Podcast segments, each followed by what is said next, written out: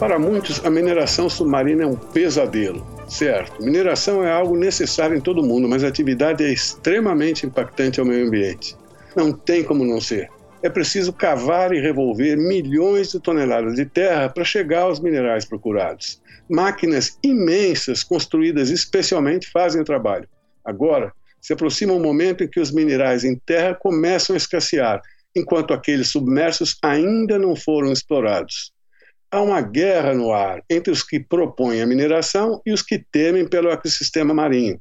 A exploração de petróleo e gás submarinos já demonstrou que os acidentes, quando acontecem, são terríveis e suas consequências piores ainda. Daí o medo de muitos cientistas. Para discutir essa questão, convidamos o oceanógrafo da USP, Alexander Turra.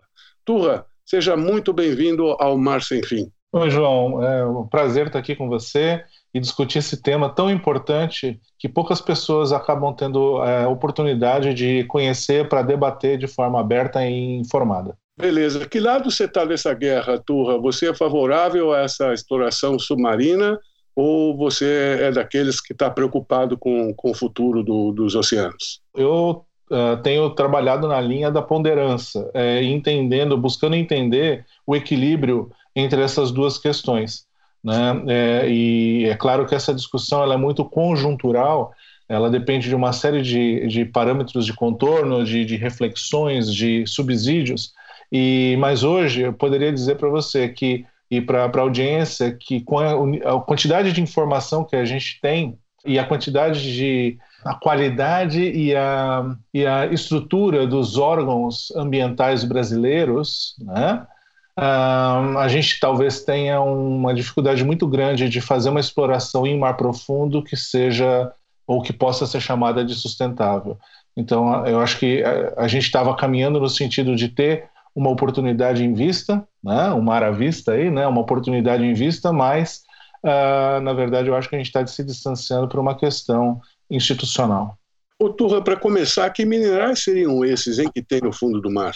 Então, o fundo do mar ele, ele tem basicamente três tipos de, de fontes de recursos minerais, que são os nódulos polimetálicos, as crostas cobaltíferas e os sulfetos é, metálicos. Eles ocorrem em diferentes locais, regiões planas, regiões é, sedimentares. eles são formados assim como se fossem umas batatas pequenas assim, né? É, e, e, são ricos em diferentes é, produtos, né? diferentes minérios, como ferro, manganês, né?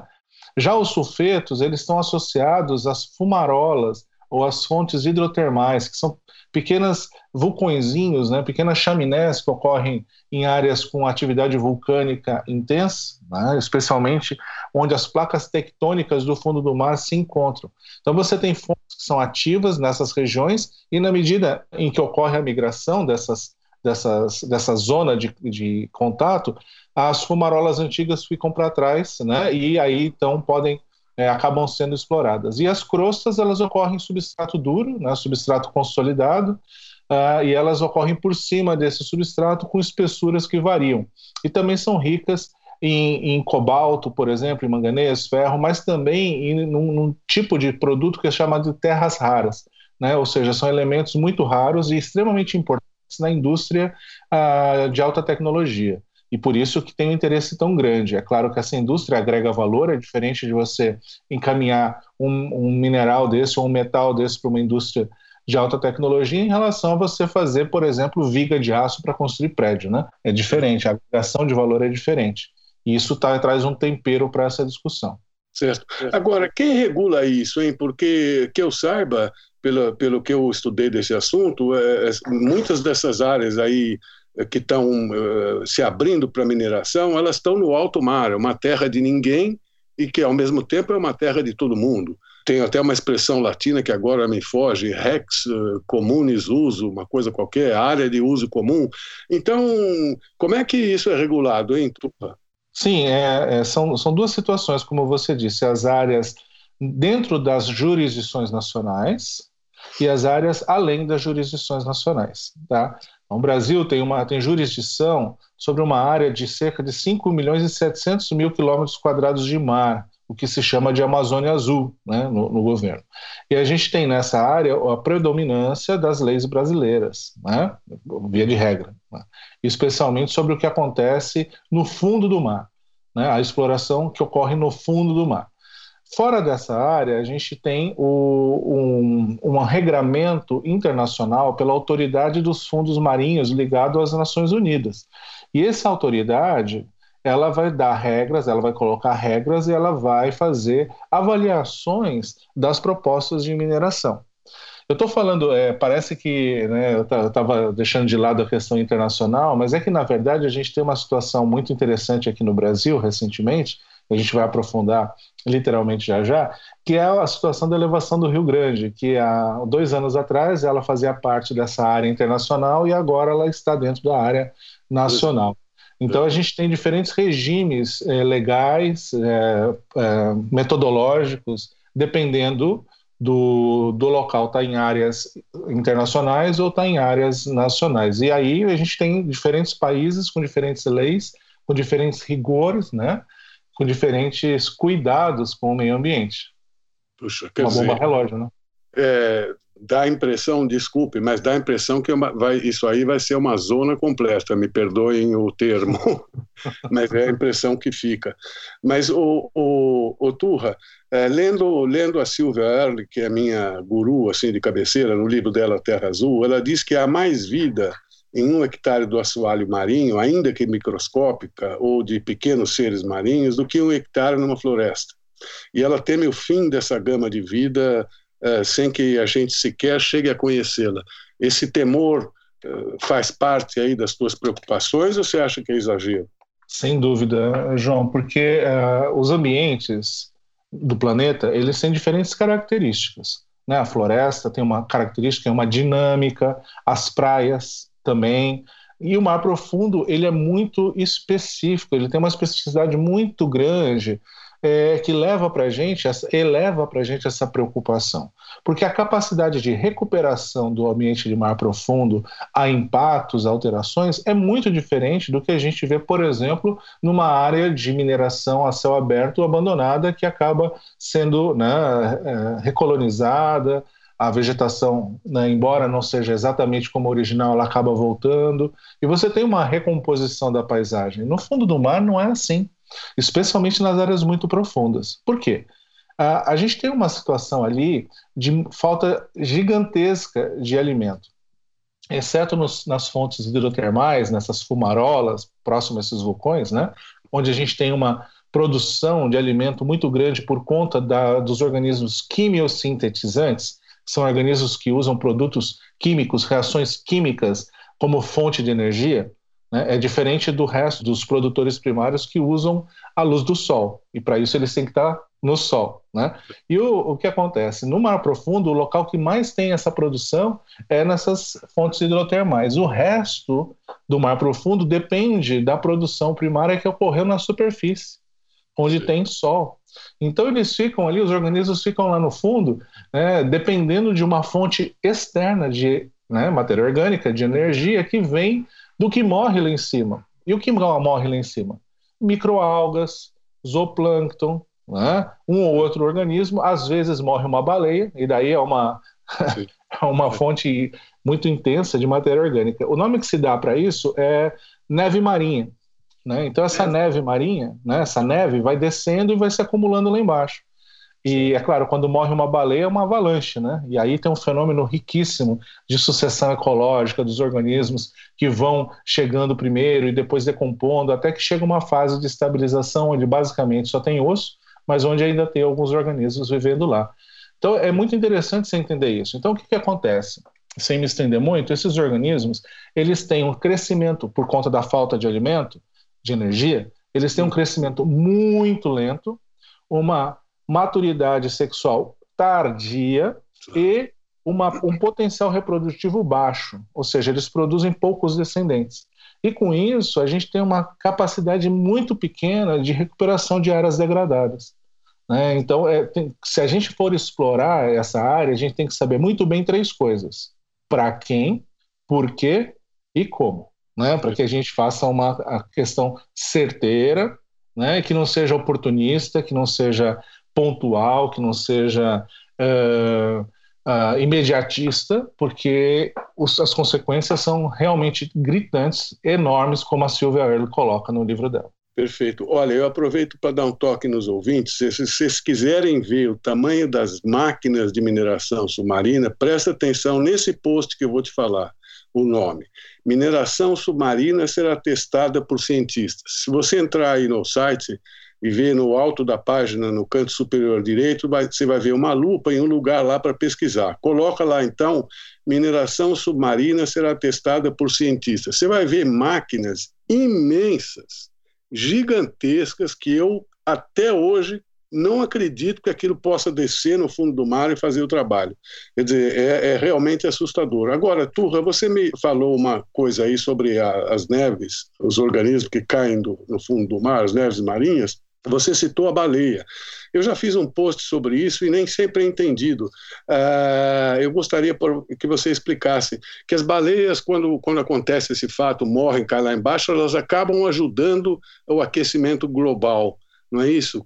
Como é que funciona esse lance, hein, Turra? Bom, enfim, é, esse é um, é um, é um exemplo bem pontual, né? E, e, também é um fenômeno assim, que não é de grande monta. É claro, nós temos baleias morrendo, né? Temos um professor aqui no Instituto Oceanográfico, o professor Paulo Sumida, que é um grande especialista nesse sistema, né? Ele, ele registrou no submersível, pilotando, tripulado, o Shinkai, um japonês, né, um submersível japonês, há uns anos atrás, um, uma carcaça de baleia no fundo do mar, uma das poucas registradas aqui no Atlântico Sul. Então, ele tem feito vários experimentos para entender esse fenômeno, inclusive a importância dessas carcaças como ilhas a partir das quais a biodiversidade consegue se conectar entre diferentes manchas, sendo essas manchas as baleias ou outras, é, outras situações que ocorrem no fundo do mar, outros hábitats ali. Então, essas carcaças de baleia têm uma importância gigantesca para essa, essa biodiversidade de mar profundo. Agora, em relação às mudanças climáticas, eu vejo que assim a, a relação é um, é, é um pouco tênue do ponto de vista que é, ela, na verdade, não vai, não vai criar uma grande transformação a ponto da gente ter um efeito gigantesco. É muito diferente das vacas que a gente tem nos pastos aqui né, do Brasil, né, que causam um efeito muito maior. Né? É. Então, não vamos, não vamos judiar da, da baleia ainda mais depois que ela morreu, né? Não, o que eu, o que eu teria lido, é, que agora me foge um pouco, mas eu, eu fiz um post sobre isso, é que pela decomposição e, e ela se tornar alimento, ela acabaria retirando é, ou produzindo, não me lembro bem se ela retirava dióxido de carbono da, da atmosfera ou se ela ajudava a produzir mais microalgas, que essas sim retiram o, o, dióxido de carbono da atmosfera. Era mais ou menos isso que eu tinha lido. É, o fenômeno que acontece no fundo do mar é que você tem é, com, é, decompositores e consumidores dessa, dessa matéria orgânica que vão então comer e fazer o processo de respiração, né? O isso. metabolismo. E, o, e a respiração, ela libera CO2, o gás carbônico. Então você tem uma intensificação ali da produção de gás carbônico pela produção pela, pelo consumo dessa matéria orgânica. Como a gente não tem produção primária lá embaixo, o consumo de CO2 né, para produção de oxigênio, uh, a não ser nas, nas fumarolas, nos vulcõezinhos, né, a gente tem aí uh, um acréscimo de gás carbônico que pode aumentar a acidificação da água em, em, né, em regiões bem restritas. Mas é, é, um fenômeno que ocorre, mas ele não acho, acho eu, né, não, não vi nada sobre isso em termos de projeções mundiais, mas é, teoricamente ele vai ter um efeito local importante. Você está ouvindo o podcast Mar Sem Fim, hoje com Alexander Turra, diretor do Instituto Oceanográfico da USP. O Turra, apesar de a gente estar tá aí com certo medo de, das consequências dessa exploração, dessa mineração submarina, o, como é que você avalia o papel da Marinha do Brasil? É, e eu explico o que eu quero dizer aqui para o ouvinte, que a Marinha, é, para você ter acesso a toda essa extensão da Amazônia Azul, é preciso fazer uma série de estudos, ir nos organismos mundiais, aquilo ser estudado, questionado e finalmente aprovado. E a Marinha do Brasil conseguiu não só ter toda essa extensão da Amazônia Azul que você já citou, mas também parece que conseguiu autorização, ou está na bica de conseguir autorização, para que o Brasil inicie a mineração na elevação do Rio Grande, não é isso? Sim, sim. É... Bom, deixa eu só fazer uma, uma, uma correção. Eu, a diretora atual do Instituto Oceanográfico é a professora Elizabeth Braga, né? Eu, ah. E algum dia eu vou me colocar à disposição dos colegas lá. Eu estou coordenando a Cátedra Unesco para a Sustentabilidade do Oceano, é, que está ligado ao Instituto Oceanográfico. Né? E, João, é interessante essa sua pergunta, porque, assim, quando a gente começou, o Brasil, né, começou a se interessar pela lavação do Rio Grande, o que ocorre já há mais de, de década, né, o, essa área ela estava localizada nessa porção internacional. Então, o Brasil tinha que seguir o rito, né, as regras colocadas pela Autoridade dos Fundos Marinhos. O que, que o Brasil fez? O Brasil começou uma série de estudos e, com base nesses estudos, solicitou uma, uma autorização para exploração de 150 blocos, de 20 por 20 quilômetros, né? 150 blocos para exploração. Estou falando isso porque tem uma outra palavra que é a explotação. E nesse contexto, a exploração que teria um prazo de 15 anos para acontecer, é, representa todos os estudos que têm que ser feitos para subsidiar a explotação, que é a retirada do minério. Então, durante esses 15 anos, o país ele vai ter que fazer estudos a ponto de identificar desses 150 blocos, 50 que poderiam ser efetivamente explorados, eh, desculpa, explotados, para que então se dê a autorização para explotar. Ah, isso estava acontecendo, né, e o Brasil estava seguindo esse rito até o final do ano retrasado, quando o Brasil, final de 2018, quando o Brasil fez o pleito de anexação né, dessa área da elevação do Rio Grande sob jurisdição nacional. Então, esse pleito foi feito na, na Comissão de Limites da, da Lei do Mar, é, ligada à ONU, e até então não houve nenhum tipo de é, contestação né, dessa, dessa dessa solicitação brasileira. E com isso, a gente então tem hoje a elevação do Rio Grande sendo submetida à legislação nacional. Então, a, todo esse trabalho que foi feito antes, a princípio, ele seria deixado de lado e a gente, né, né não, não o trabalho em si, mas a relação com a, com a autoridade internacional seria deixada de lado e o Brasil faria todo esse trabalho aqui. Obviamente, esse trabalho é um trabalho que vem sendo construído há, há muito tempo com várias mãos. Né? Uma dessas mãos é a própria Marinha, em especial pela Comissão Interministerial para os Recursos do Mar, que faz uma série de ações no Brasil, inclusive de prospecção, em conjunto com a, o Serviço Geológico Brasileiro, que é a CPRM, está sediada no Rio de Janeiro. E aí você tem, então, com apoio, obviamente, de empresas nacionais, né, como a Petrobras e a Vale, que ajudaram a fomentar uma, o, o, Vital de Oliveira, que é o nosso novo navio uh, oceanográfico né, brasileiro, grande porte e capaz de estudar essas regiões.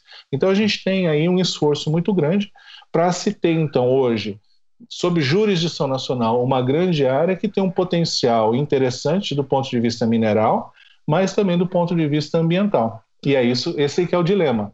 Né? Uhum. O que e como a gente explora? E para quem? É para vender para o exterior a preço de banana como commodity ou é para a gente sustentar uma empresa nacional de alta agregação de valor? Entendeu? Essa Perfeito. é a pergunta. Perfeito. É, foi bom o Turra falar isso, gente, porque é o seguinte: o, o que ele citou a Vale, eu não quero polemizar, mas ninguém se esquece nem de Mariana e muito menos de Brumadinho. Dois acidentes terríveis, eh, mataram quase 270 pessoas, foi discutido no mundo inteiro. Enfim, é, é um sintoma de que, de que o negócio é perigoso. E, além disso, o que faz a Vale? Tira minério da, da Amazônia e, e, vende o minério in natura, sem benefício nenhum é, para a China e outros países. Então, é isso que o Turra está tá dizendo e eu concordo plenamente. É, que seja, pelo menos, tenha mais valor agregado para que isso para que isso tenha mais valor. E, finalmente, mais uma questão que eu tenho insistido, viu, Turra, com os ouvintes, é, é que eles prestem atenção na questão do consumo. Nós hoje somos 7,4, se eu não estou errado, 7,4 bilhões de inquilinos na Terra. E o tamanho da Terra é igual desde que tinha Adão e Eva. Então a gente precisa se preocupar com o consumo responsável, que é o que, que fala. E não precisa comprar 12 celulares, um só e use até acabar. Você concorda comigo? Totalmente, João. Acho que esse é um ponto importante e que tem um rebatimento muito claro na própria indústria. Né? Por exemplo, no caso da, da indústria, a gente tem dois fenômenos aí psicológicos, né, que acabam sendo percebidos pelas pessoas, um no bolso e outro na, na, na, consciência. Um se chama obsolescência programada e outro se chama obsolescência percebida. Eu vou explicar. É o seguinte, é, os produtos eles são feitos para durar cada vez menos, porque na medida em que eles duram menos, a indústria vende mais. Isso é obsolescência programada. Então, um produto que durava uh, 10 anos passa a durar 5 anos, passa a durar 2 anos. Então, uma coisa que você trocava por necessidade a cada por necessidade a cada 10 anos, você passa a trocar a cada 2 anos. Né? Então, esse é um fenômeno que tem que chamar a responsabilidade às indústrias para que elas revertam esse fenômeno né? De, né? E, e, ponderem um pouco mais sobre isso. Então, esse é um, um, ponto. O outro ponto é a obsolescência percebida. E isso é uma questão muito de como você se sente em relação àquilo que você tem perto de você. Isso é muito temperado pela, pelas propagandas. Então, de repente, você está aqui. Esses dias eu estava vendo televisão e passou lá, nossa, uma TV de 8K, que eu nem sei o que, que é direito, assim, de uma marca tal, de tantas polegadas, 18 mil reais. Eu falei, é. gente do céu. Né? E, e, assim, ou seja, será que eu preciso de uma televisão de 8K, é. sendo que eu nem sei o que, que isso significa, né? É. Sendo que, na verdade, quando eu era criança, tinha uma TV né, pequenininha de 14 polegadas que resolvia muito bem a questão, né? Então, é. assim, a gente, a gente, a gente tem, tem que considerar também o comportamento do, do consumidor, né? O consumidor ter essa responsabilidade de entender que não necessariamente porque o produto está antigo, né? Ele tem então uma, uma, uma falta de, de uso. E aí, não sou eu que estou falando isso, né? A gente tem o roupa nova aí com a música lá do sapato velho, né? Que é. fala muito claramente disso, né? Perfeito. É. Bom, o Márcio Enfim está conversando hoje com Alexander Turra, oceanógrafo da USP, sobre mineração no fundo do mar.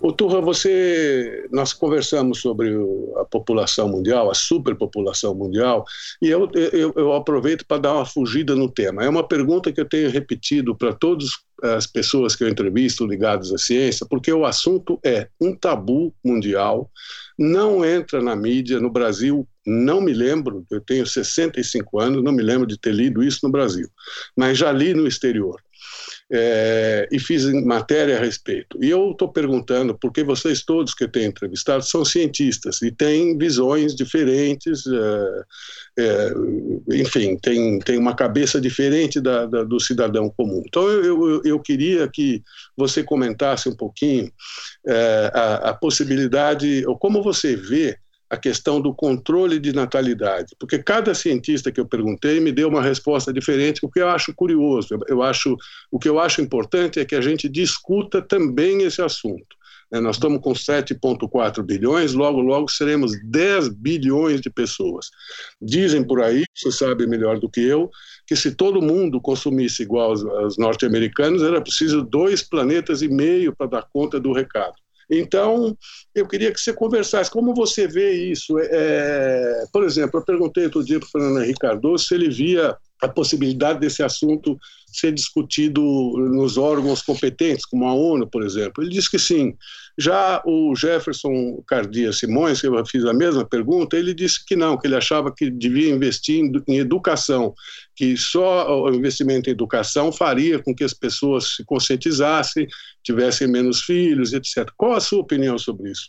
Ô, João, essa pergunta é excepcional e ela é hiper importante. Ela pode ser vista, como você disse, por vários prismas, vários pontos de vista, né? E aí você tem diferentes tipos de opinião ou diferentes formas de se fazer controle eh, de natalidade, né? O controle populacional, que algumas delas impronunciáveis, né? É. Então, assim, gente, é um assunto muito sério que passa, obviamente, como, como o Jefferson mencionou, né, por uma questão de igualdade.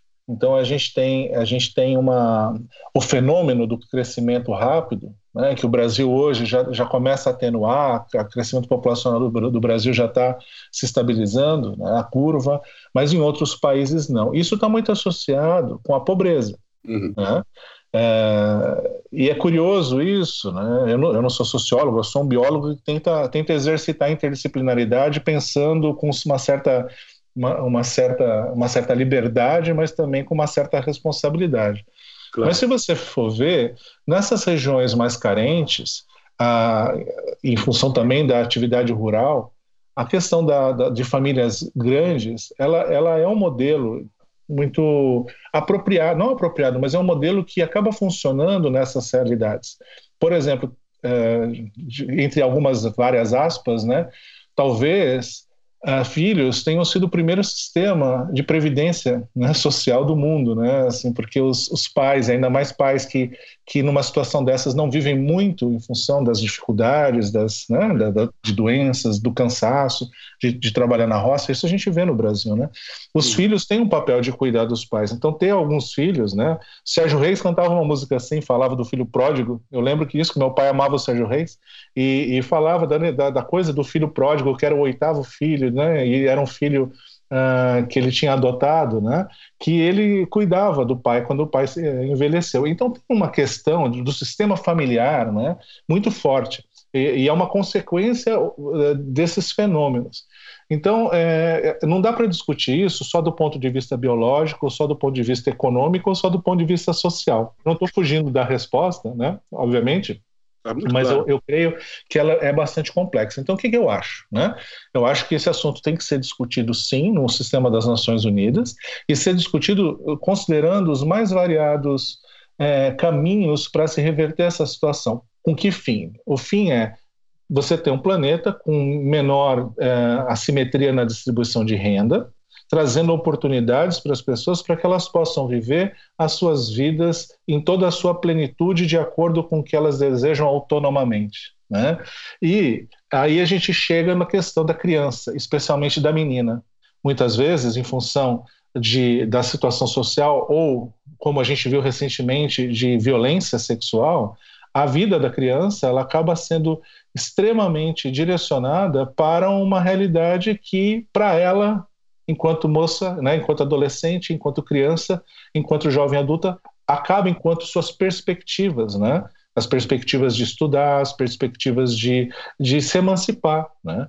Então tem uma questão da própria violência, né? Que também está agregada a isso. Então assim, é um assunto extremamente complexo que tem que ser discutido abertamente, sem tabus na sociedade, né? E sem usos políticos uh, espúrios, como foi feito no caso aqui dessa criança né, que foi violentada pelo menos umas dez vezes, não só pelo estuprador, mas também pela sociedade, pelos políticos e por todos que quiseram se aproveitar é, estupidamente dessa situação. É disso que a gente está falando, né, João? Parabéns, parabéns por, esse, por essa parte final, é brilhante.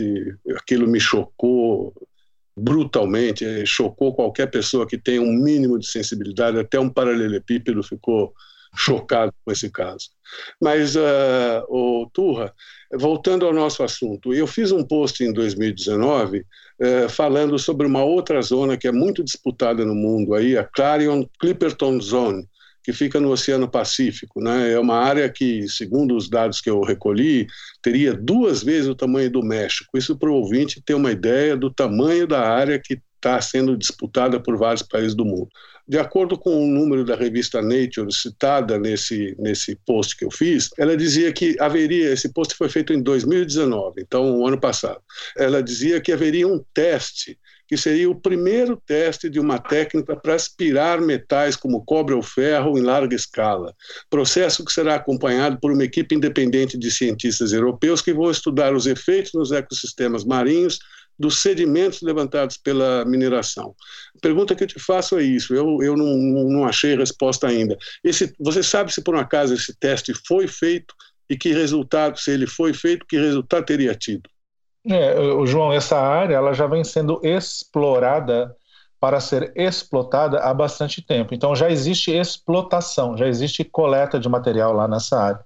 E é uma área que envolve vários países, não, né? são vários países que têm pedaços ali, né? tem é, é, blocos, e eles estão já, alguns deles em fase de exploração. Então esses testes já estão sendo feitos. E é interessante que a gente entenda que nessa área da Clarion-Clipperton Zone, né, no Pacífico Norte, ela é uma área de nódulos. Então nós temos um sedimento ali é, arenoso, né, que quando revolvido ele forma uma pluma. Né? Então quando você está tirando as, as bolotas, né, os nódulos, ele, ele vem com sedimento, e esse sedimento forma uma pluma. E esse é um, é um dos grandes impactos dessa atividade, porque aí o impacto não é só local onde está sendo extraído o produto, é como se fosse o caso de Mariana. Você tem um, um rio se formando, né? Claro que não é uma barragem que está se rompendo, mas a pluma, ela, ela se formando, ela vai ser dispersa pelas correntes. Assim como o rejeito lá de Mariana foi disperso pelo Rio Doce, né? Então uhum. essas plumas vão parar em algum lugar e vão afetar algumas atividades em outros locais. Uma das possibilidades é ela decantar em cima de áreas e aí matar a biodiversidade, a impactar essa biodiversidade. E outra, dependendo da área onde ela é jogada, se ela estiver na área de luz, a área fótica do oceano, né, que a gente chama, ela vai interferir na produção primária. Então, esses cuidados têm que ser tomados para que, se houver essa exploração, essa autorização de uso, ela seja feita com o menor impacto possível. Sem impacto, nunca vai ser. Olha, só para o ouvinte se situar mais uma vez, esses nódulos e essas coisas todas que o Turra falou que tem lá nessa área, de acordo com a pesquisa que eu fiz, acredita-se haver mais de 27 bilhões de toneladas de nódulos, contendo 7 bilhões de toneladas de, de manganês, 340 milhões de toneladas de níquel, 290 milhões de toneladas de cobre e 78 milhões de toneladas de cobalto. Então, isso dá a ideia para o ouvinte do potencial imenso que tem ali embaixo e da procura dos empresários e, enfim, dos interessados atrás desse, desse material todo. Né?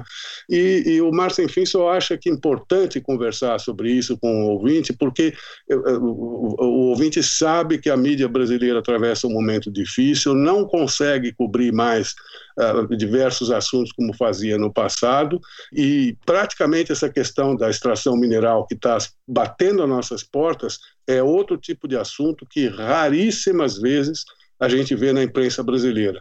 Enquanto que as matérias que eu faço sobre isso são é, matérias da BBC, da National Geographic, The Economist, Nature, ou seja, os títulos mais importantes lá de fora estão dando um grande destaque para isso, por tudo isso que o Torre explicou, e a mídia brasileira, em função das suas deficiências, nem tanto. Então é por isso que eu considero esse, esse podcast aqui com o Mar Sem Fim importante. O Turra, parece que a mineração teria começado nos anos 80, 70. Não é bem a mineração que nós estamos falando, mas, de novo, recorrendo a Silva Erle, ela fala que a mineração começou seriamente por companhias especializadas nos anos 70 é que 70 milhões de dólares, centenas de milhões de dólares foram investidos em tecnologia para a realização de minerar o, o, os nódulos de manganês. É, diz ela que aconteceu nos anos 70 início dos anos 80 em função do que o mercado aprendeu explorando petróleo, gás e outras coisas. Procede isso, Turra? Sim, é, são vários tipos de exploração né, de recursos minerais vivos, é, alguns deles vivos, né? A gente está falando de calcário explorados aí a partir de algas que já morreram, né? E que tem um composto, né? A sua estrutura é feita com base em calcário. Então isso aqui já ocorre no litoral brasileiro há muito tempo, ali na região de Cabo Frio, por exemplo, né? Há décadas.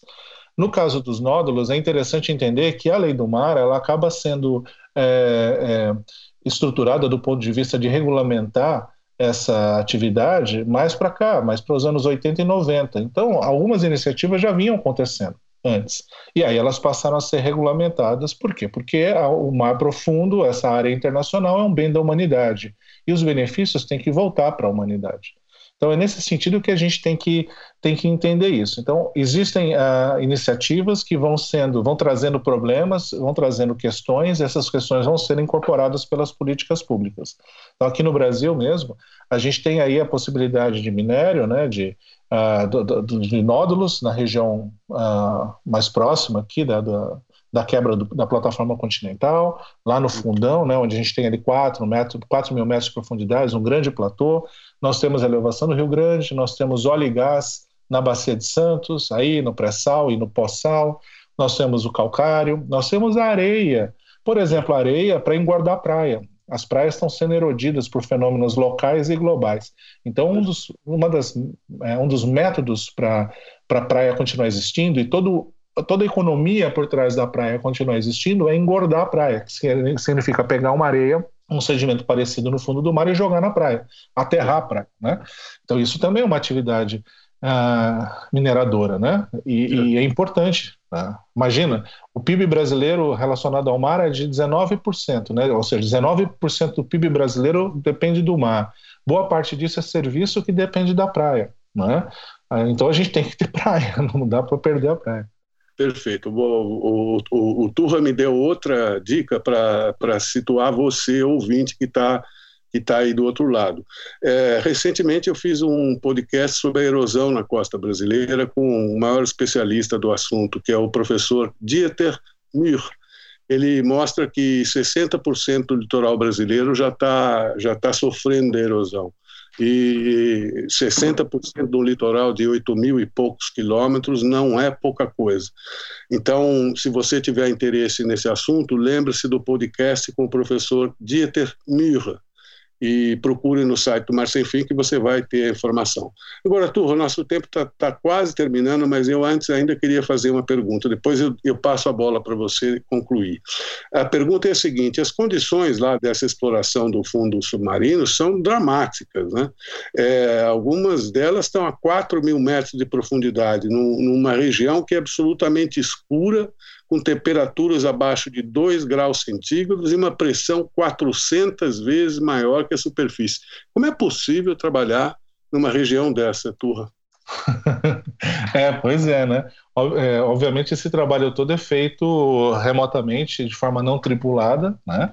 Por equipamentos que estão sendo aprimorados é, todo dia, né? Esses grandes equipamentos eles são pilotados da superfície, né? E, e, e, lá embaixo eles têm então adaptações, adaptações mecânicas, como se fosse um submarino, um submersível. Né? Então essa tecnologia já existe e ela precisa ser direcionada para a construção desses equipamentos. Por exemplo, é, tem até uma, uma piadinha, né? É, que se falava, teve uma competição no passado para ver qual país que tinha melhor tecnologia, né? E é, fizeram o desafio de se construir um fio, o fio mais fino do mundo né, o fio de metal, o mais fino do mundo. Daí os americanos fizeram o fio mais fino do mundo e mandaram para os alemães, tirando o sarro deles, né? Daí os alemães devolveram com um furo no meio, né? E aí é mais ou menos isso. Na Alemanha tem um equipamento, né, para explorar crostas, por exemplo, que tem um sistema que identifica no local a profundidade da crosta, a espessura da crosta, para calcular a batida, a força da batida, para não quebrar mais do que a crosta. Né? Então, esses tipos de soluções tecnológicas são brilhantes, estão aí sendo colocadas em prática. Né? É, e é muito interessante isso, mas é óbvio que isso não é só uma discussão tecnológica ou econômica, precisa, como a gente está falando, incorporar outras questões. Né? A é. questão ambiental, a questão da, da, lucidez. Por quê? Porque isso tem uma questão geopolítica tremenda. Né? A gente ainda não tinha abordado isso, né? mas a questão geopolítica ela vai, vai se manifestar. E, e no sentido de quê? No sentido que você tem países que dependem de outros países como fonte de, de, de desses metais. Uhum. Né, então a gente tem aqui na Bolívia aquele grande salar como uma das fontes de níquel. Mas, por exemplo, dependendo do que acontece com a Bolívia, ela para de exportar ou aumenta o valor e aí você tem então um desbalanço nesse mercado internacional. É o que acontece com o petróleo, né, com as mudanças de preço. Então os países estão buscando no, nessa área internacional uma certa independência né, para conseguir a fonte desses, desses recursos. Por outro lado, Imagina só esse tamanho desse equipamento que você relatou aí, né? O custo de operar isso no meio do mar, que você sabe, né? Você é um velejador, um navegador, é, são custos estratosféricos. Então isso só vai funcionar quando o custo da commodity no mercado internacional for alto. E a gente está passando por um momento de baixa. Talvez isso explique também porque a gente não está tendo tanta explotação. Né? Então, por outro lado, com essa volatilidade do preço internacional, imagina uma empresa para ter segurança financeira, né, viabilidade financeira para fazer isso. Né? Então, é por isso que a gente tem aí a gente tem algumas explicações econômicas né, pelo uhum. próprio fato de que a gente não tem tanta explotação ainda no, no fundo do mar. Quando tiver, a gente tem que tomar cuidado para ela não ser imediatista, né, não ser oportunista e sim ser feita com o princípio de beneficiar a, humanidade de uma forma mais abrangente, que é o que a International Seabed Authority, né, a autoridade dos fundos marinhos, deseja.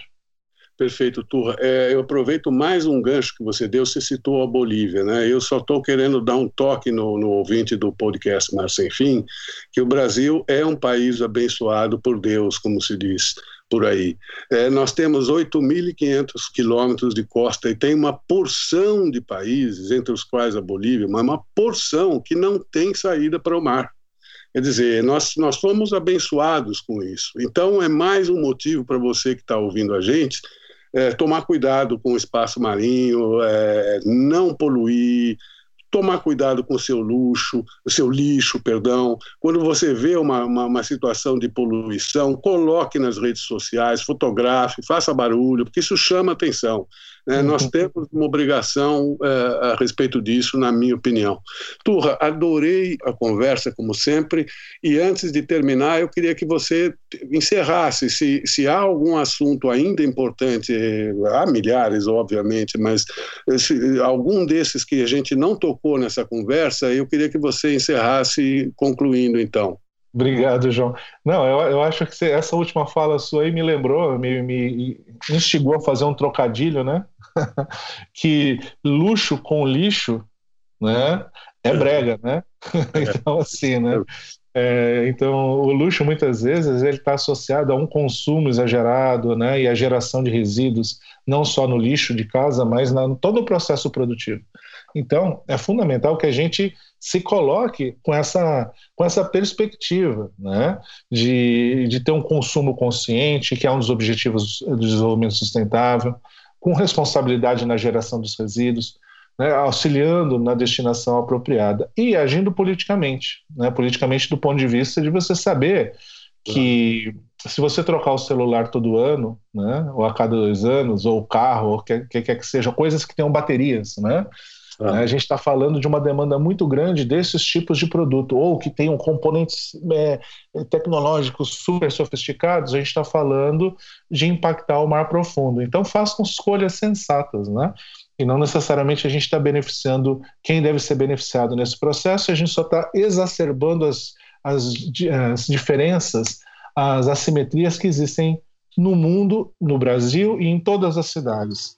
Né? E tudo isso é uma bomba relógio que vai estourar a qualquer momento. É claro que o papel seu, João, e de, e de vários outros é, profissionais do jornalismo é essencial e excepcional, é, uma vez que é, você deixa muito claro que não necessariamente na fala do presidente nós estamos falando de pessoas com glúteo flácido, né? É. Assim, né? ou avantajado para não dizer o que ele falou, né, porque a gente também não pode se dar o direito de ficar baixando o nível da conversa. Né? Mas é, é muito importante a gente trazer esse ponto, porque o brasileiro é responsável, o brasileiro é querido, o brasileiro é um povo é, com um brilho fantástico, e a gente tem que. Né, a gente é muito melhor que isso. É muito melhor que isso. E você está ajudando a gente a exercitar essas reflexões. Então, parabéns, obrigado, e vamos lá. E você também, muito obrigado por esse, pela essa entrevista mais uma vez. Não será a última, espero uh, conversar muito com você, porque o Turra é um estudioso do assunto, do mar, dos oceanos, e nós temos ainda muitas dúvidas para tirar com ele no futuro. Se você gostou do programa, compartilhe, assim mais pessoas vão saber o que o Turra acabou de explicar para você. Se você não gostou, também tem lugar para crítica. No pé da página tem lá comentário. Aí você faz seu comentário, sua sugestão, sua crítica e a gente vai respondendo com o tempo. Turra, mais uma vez, muito obrigado. Uma ótima semana para você e até o próximo. Obrigado, João. Um grande beijo.